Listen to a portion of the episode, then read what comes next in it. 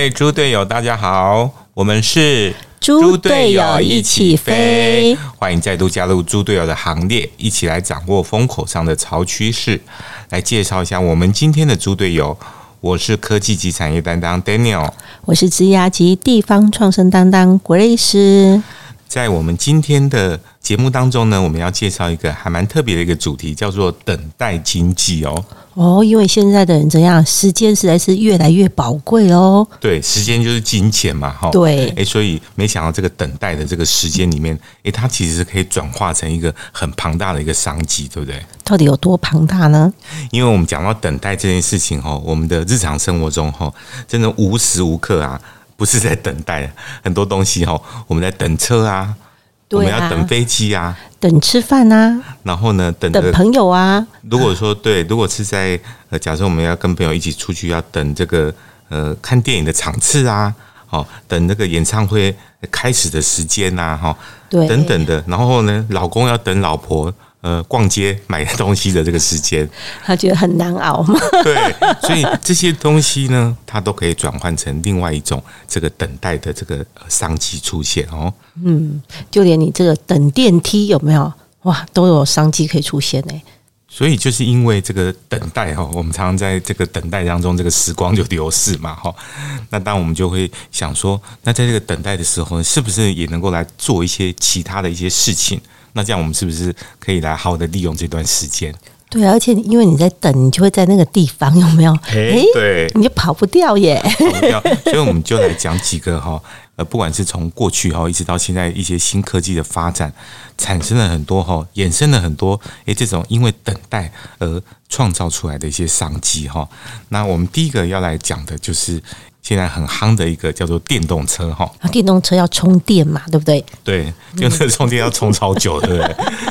对啊，一台车啊，车那么大哈，然后它的耗它那个能量有没有那个电量啦？电量需要很多，那不像说因为。大家现在知道说这个电动的机车哈，电动机车它是有一些是用换电的系统，哎，换电就是你基本上预约你去拿换了就马上就可以走了，其实你是不用等的，因为它已经帮你充好在那边。对，它的时间现在时间就是成本有没有？对，但是电动通常这个电动汽车基本上你没办法换电，车子那么大哦，没有没有这样的一个设计，所以你必须要要好好的停在那边然后充电。那当你如果在家里哦，或者在这种呃办公大楼。哦，有这样的一个停车，呃，这个充电的这个装置，诶，那就没有关系，因为你本来就在那边上班或者在居家的地方去充。但是你如果出门在外，诶，怎么办？一定要找那个充电桩啊，充电的设施的地方，对不对？对。然后你就会发现说，因为大家现在知道说，像特斯拉这种电动车，哈，诶，越来越多嘛，哈。然后当各种品牌啊，不只是特斯拉，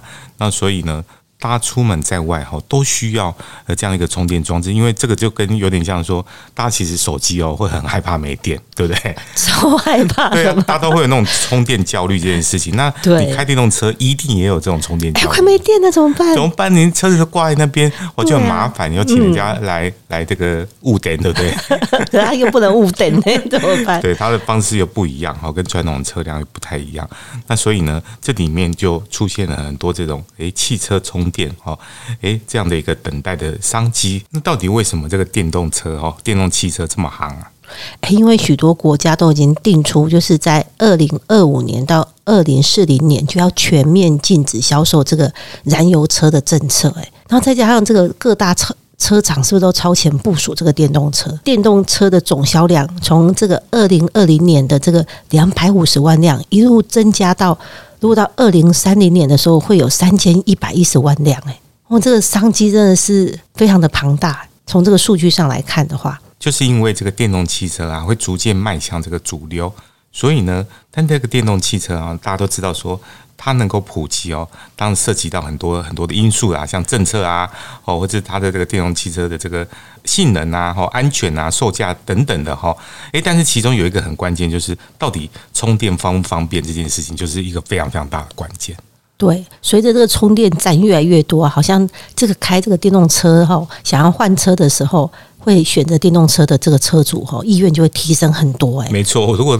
要找了半天都找不到那个电动呃充电的那个地方的时候，我一定会犹豫啊，说哎，我到底要不要买这个电动车？他要自己找麻烦嘛。对，他要像加油站那么普及的时候，有没有？你就会觉得说啊，充电已经不再是个问题，有没有？没错，所以当然呃我们也知道说电动车的整个产业链哈，诶都知道这个事情，所以不管是车商哦，不管是一些像是能源的业者哈，诶他们呢都来透过这样的异业结盟的方式，诶希望能够来呃普及化哈，能够来多多来部件然后这样的一个电动充电的一个基础设施。嗯，哎，所以这个充电站的角色哈，哎，如果你认为说它只是提供这个电动车来充电，那可就错了哦。哎，所以 Daniel 可以来谈谈说，哎，它到底除了充电以外，到底还有什么样的这个所谓的功能在里面？不管是车商啦哈，或者是充电站的这个经营者、营运商哈，他们都知道说充电不会呃是车主唯一的需求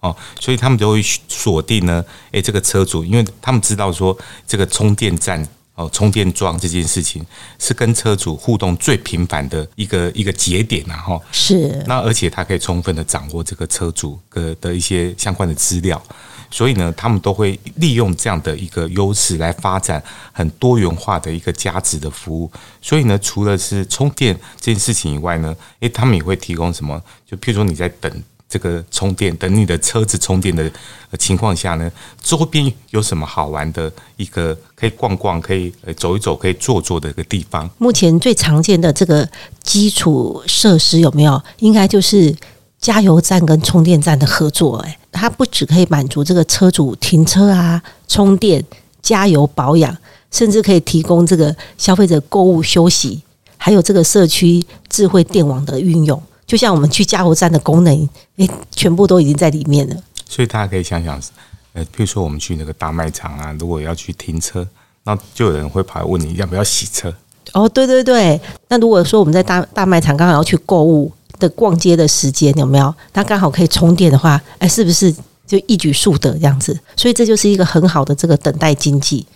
那我们现在呢，知道的最常去部件这个充电设施的哈，大概有像是。呃，跟车子有关，就是像加油站哦，然后或者是像是这个修车厂，或者是像停车场。当然，如果很多很多的一般的这个有很多单位，像是饭店啊、哦学校啊、医疗机构啊、办公大楼、社区，呃，类似这样的一个单位哈，那他们因为会都有停车场哈，那所以呢，他们就有那样一个空间，而且他们因为。呃，车主他需要停车，所以他就会利用在停车场的时候，顺便来提供让你可以充电的这样的一个服务。当然，另外还有一个很重要的，就是我们今天特别要来探讨，就是有很多的连锁店家，尤其是这个零售业，然后他们也会愿意来提供自己的空间，来成为这个呃充电的这个装置的这个部件的地方。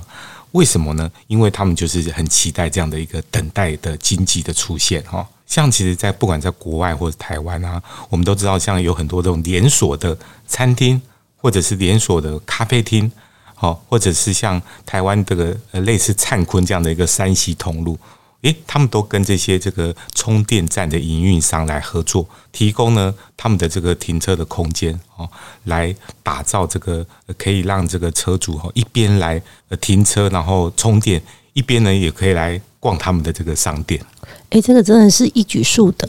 所以在他有这个所谓停车空间的这些卖场有没有？好，或者是专卖店，那他刚好就利用他停车场的空间来做这个充电桩，然后就让车主可以来这边充电。那因为你在这里充电要花时间嘛，那你就会这样附近看一下有什么美食啊，或者有什么地方可以逛逛，有没有？哎，刚好这个时候就是最佳的这个等待经济的这个时刻。或许大家像工商社会，大家很繁忙，有没有？那刚好因为要充电，好，那我刚好利用这个时间，诶，我看到这边有这个诶大卖场。卖这个山西产品，我刚好需要什么，我就刚好刚好趁这个时间进去买。像我们出去的时候，我妈妈就会常常利用这种时间，就说她顺便去买一下水果，或者是买一下那个家里的日用品，有没有？只要我出门，她就觉得她可以顺便做这件事情，这样子。对，尤其你在充电的时候，老实讲，你车子在那边，除非有人来载你啊，不然你什么地方都不能去。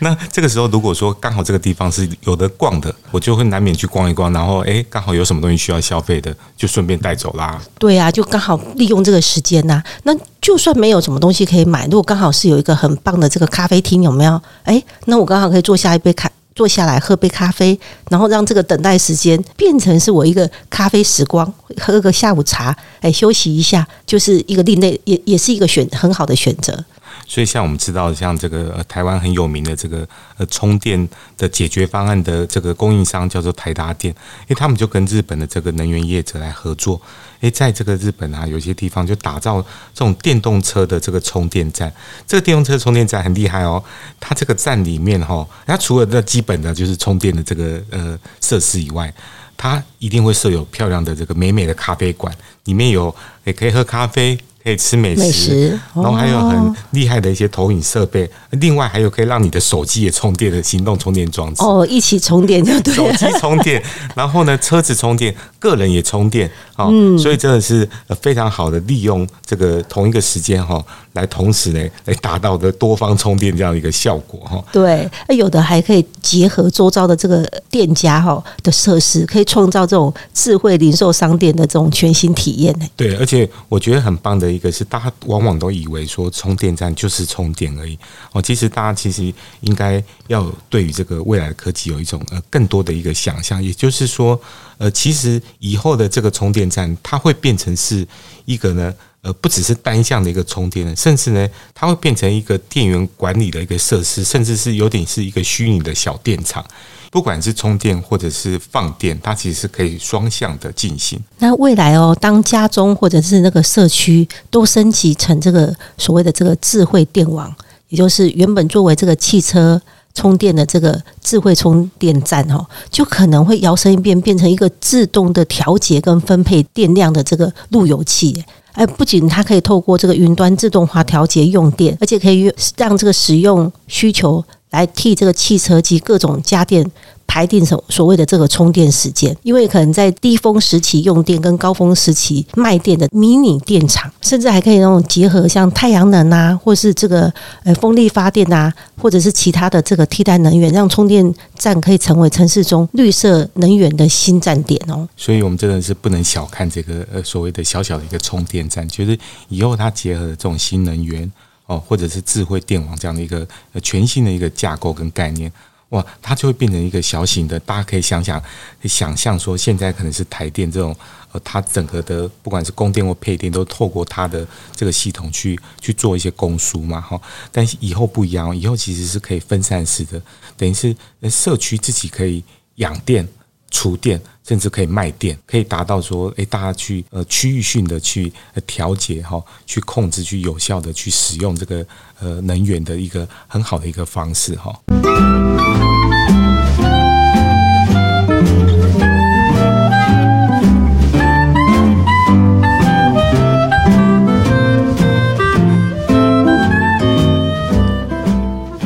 欢迎回到猪队友一起飞。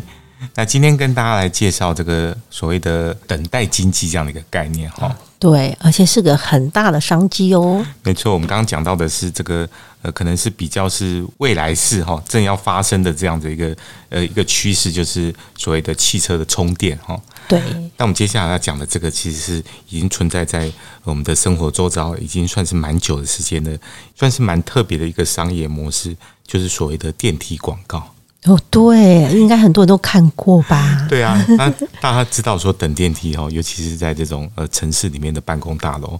哇，等电梯其实还蛮花时间的哈。对，尤其是那个办公大楼都一栋比一栋的这个楼层高，然后在上下班的时间有没有真的大？就你就看到好多人排队在那边等等那个电梯有没有？对我真的很怕在那个上下班时间去挤那个电梯，或者是在中午。中午那个就吃饭的时候，吃饭或者是要回来上班，下午回来上班的那个时间，假设一点或一点半的时候，你就看到那个大家都在那边排队，然后而且你也不能，哎，你更不能离开，哎，那个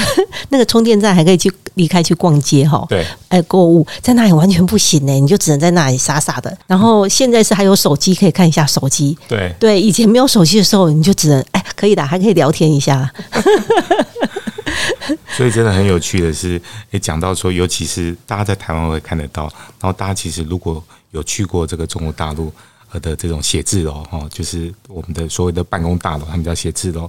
大家一定会一定看过，哈，这个所谓的像是叫做分众传媒哈，类似这样的这种电梯的媒体。那那个电梯媒体，它其实早在二零零三年就成立了哈，看看已经将近二十年时间。说起来是一个还蛮简单的一个商业模式，就是我就在电梯的外头或者是里面放了一个荧幕，然后播放广告。那那时候一开始我们会想说，那嗯，看电视广告就好，谁会看这个广告啊？对不对？而且这个广告觉得谁要看？就你才短短的时间呢，坐坐坐电梯或等电梯，其实时间不长哈。对，可是事实上它是很精准的行销诶，因为那些全部都是商务人士，所以它的这个效果是非常的好，这样子。因为那些商务人士的这个购买力有没有？哎，又高，所以当像这样子的这个广告投放有没有？它效果很好的时候，是不是就会有更多的业主去买这个广告就对了？而且说起来，这个是一个算是有点呃传统哈。你看，因为现在这个互联网、这个网际网络这么发达，大家想说啊，这个电梯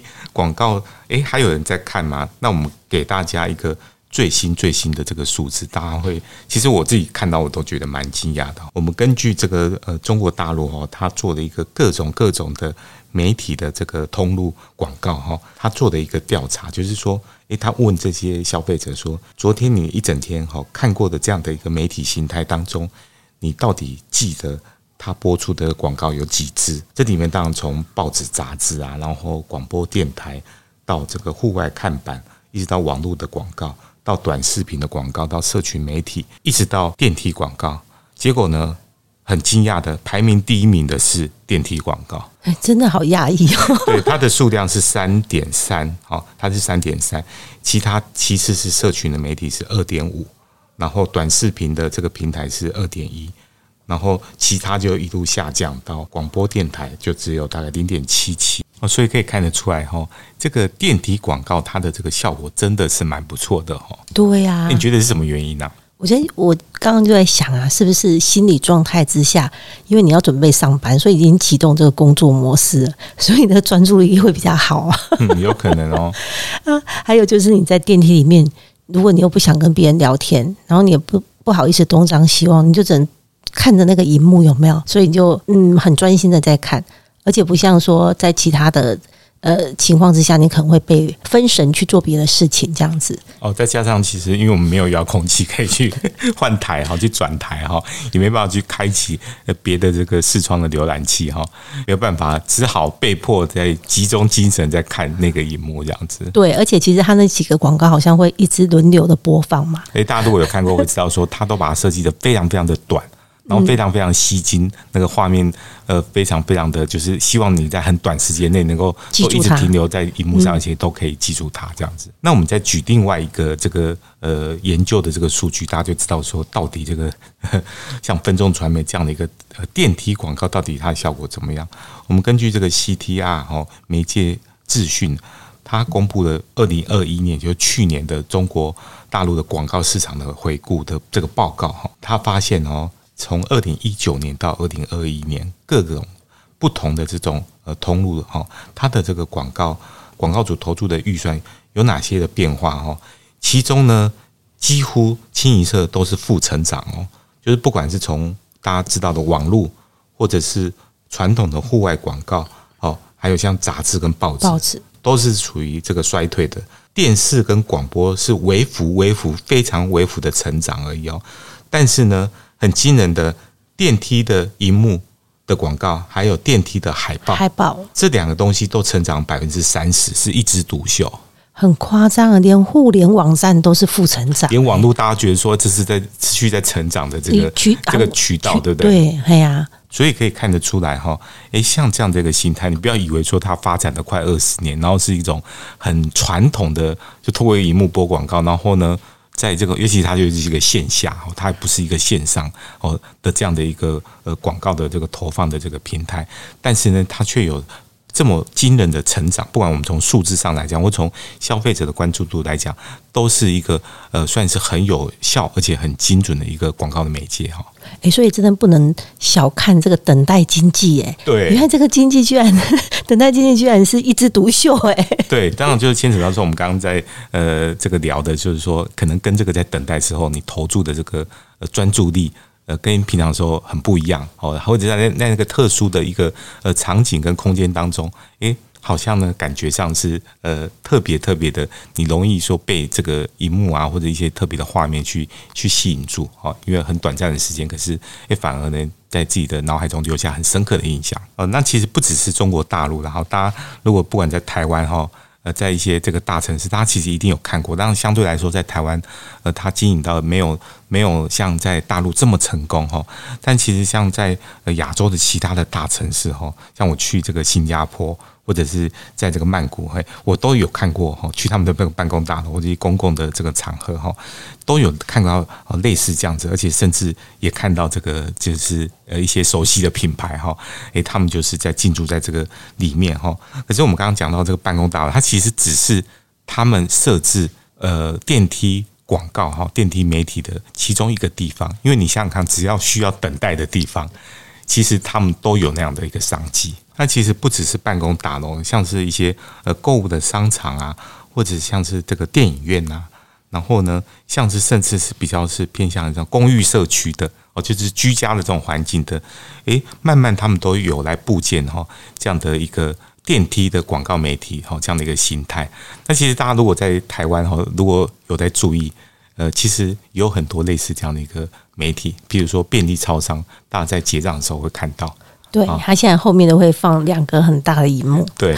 然后呢，另外呢，像是大家去买那个手摇饮的时候，其实有一些这个连锁的手摇饮，他们是有刻意去设置这个荧幕，那里面除了播放自己的这个品牌的广告以外，诶，他们其实也是希望说把它变成是一个呃公共的一个媒体的广告的一个播放平台。到目前为止还没有经营到那么成功啊，哈。不过他们其实也都是因为说你在那边等饮料嘛，哈，等待的时候，诶，我会顺便那边看，因为就是除了划手机以外，我也没事干哦。那如果我的这个广告设计的呃还不错哦，那搭配他们会搭配一些有趣的这个影片啊或内容哈，那。大家其实是会被吸引住，然后呃，他就某种程度上会达到他在这个广告投放的一些效果出来。那另外，其实像在台北捷运站哈，曾经也有一家很大的业者，他也是想要做这样的一个尝试，就在不同的捷运站来广建广建这些这个荧幕，然后透过这种播放这个呃广告的讯息，比较在地化的广告哈，作为这种很有效的一个媒体沟通的一个方式啊，所以。我们可以预期的是说，像这样的一个线下的广告呢，它不但呢不会消失，而且它会用更多的呃更多元的这种形态哈，然后出现在更多不同的场合，然后来争夺我们的这个眼球。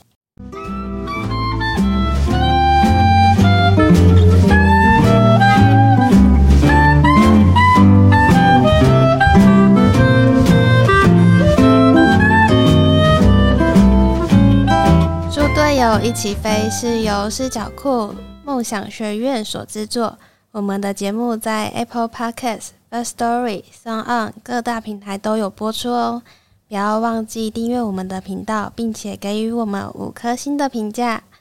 如果你有想要了解特定主题，或者是想要和我们互动，欢迎大家留言给我们，或者 Google 搜寻视角库文创。资讯给我们哦。在我们今天的节目当中呢，我们要介绍一个还蛮特别的一个主题，叫做等待经济哦。那另外一个，我们常在生活中也比较常看到，就是这个便利超商哦，它越来越朝向这个多角化的经营，对不对？对啊，就是想不到的跟想得到的，全部都在里面了。像有什么东西？我觉得很好玩，是有那个洗衣店，有没有？哦，对，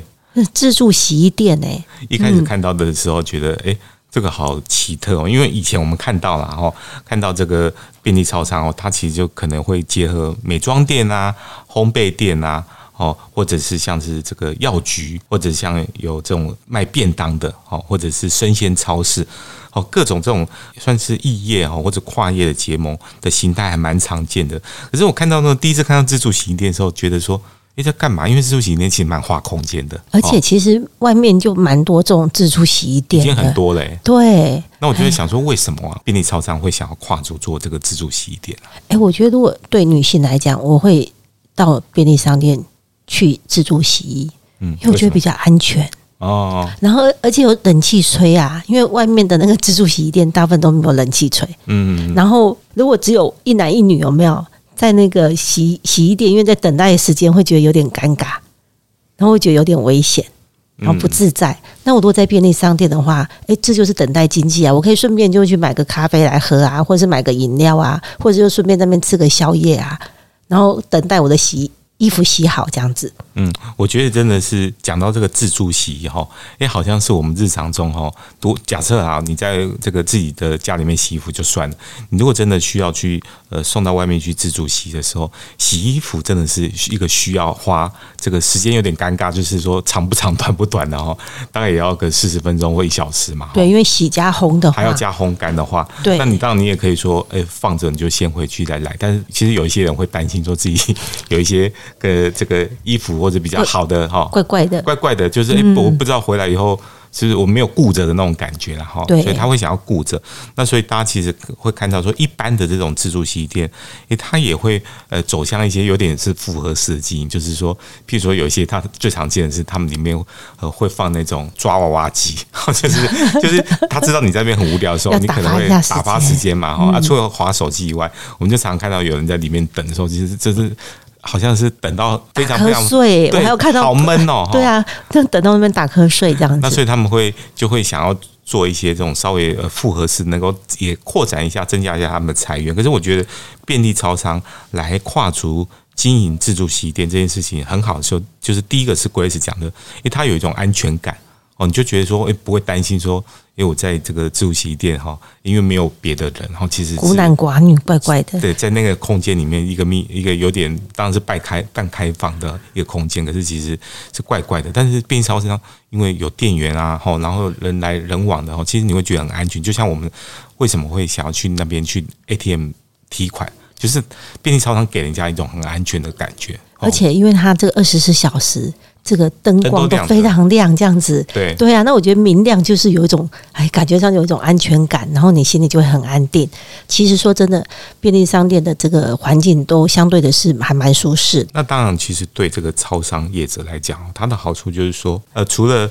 自助洗衣这件事情能够来带来一些新的这个财源以外呢，当然最重要的是说，它可以。带来一些周边效应，就是像刚刚是讲的是，因为你无聊，你就会去逛便利超商，去买点东西来吃啊，买点东西来喝啊，哦，或者是做其他的这种呃消费，就因为你只要有来客，就有机会创造新的这个消费。对，而且其实便利商店它的这个强调就是便利嘛。你像当初这个小七，因为茶叶蛋有没有？他寄出茶叶蛋就是希望你走进去他的店里面。那如果你走进去他店里面这个洗衣服的话，自助洗衣，因为你需要等待。那等待的话，尤其像女生就忍不住。啊，那就顺便去买点东西来吃吃好了，这样子，这这是很很相对的，是很容易就创造出来的一个等待经济。然后还有一个就是说，哎，我可能可以一起到这些到便利商店。把很多我生活上想要做的事情一起做完，例如说，我把衣服拿去洗，那我就顺便把明天早上的早餐也把它买回来了。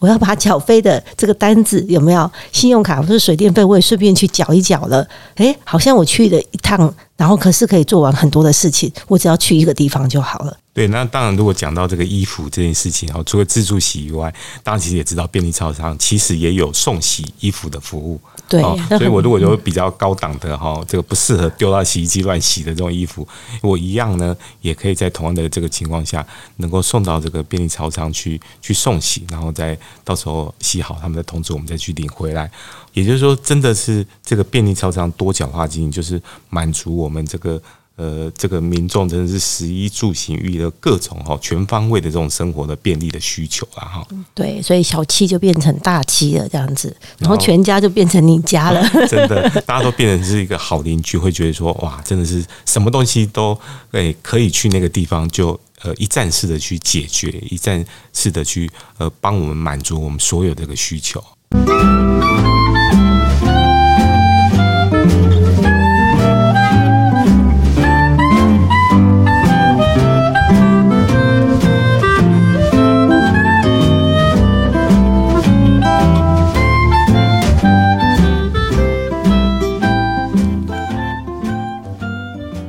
欢迎回到猪队友一起飞，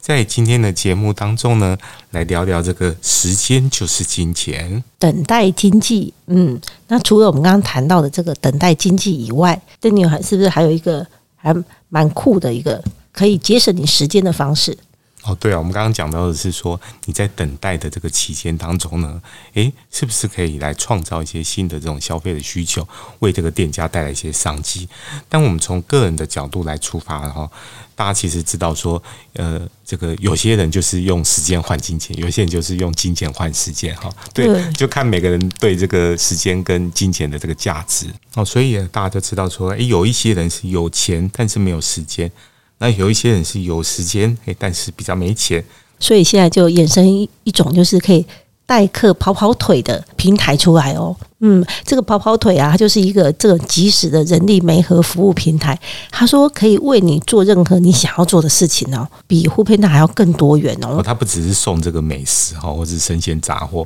你看到他甚至是你要到医院去排队哈，有些这个很有名的医生啊哈，或者是很有名的医院诊所排队挂号都要等好久哈。然后有一些很有名的这个所谓的排队美食啊，我都没有那么多时间去去这个，或者是没有这个耐心去拍。我也可以委托来他来拍，然后有些人要去买什么很热门的演唱会的票。哦，对对对，那他也一样哦，会有这样的一个需求，甚至他其实是还可以去帮我去这个缴费，不只是排队，说诶，有一些生活的这种一些费用，我真的太忙，没有时间跑去缴什么水电费啊、电信费或者是什么劳健保等等的哈，这是一些罚单等等的。然后当然了，他还有一些是非常克制化的跑腿，就是因为我有一种很特殊的这个需求。哦，那我就提出需求，那只要是合法合规的哈，合理的，他们基本上都会来协助你，诶，帮你来提供这样的一个服务。对，而且它其实是多个地点都不是问题哦，然后所有的愿望可以一次满足哦。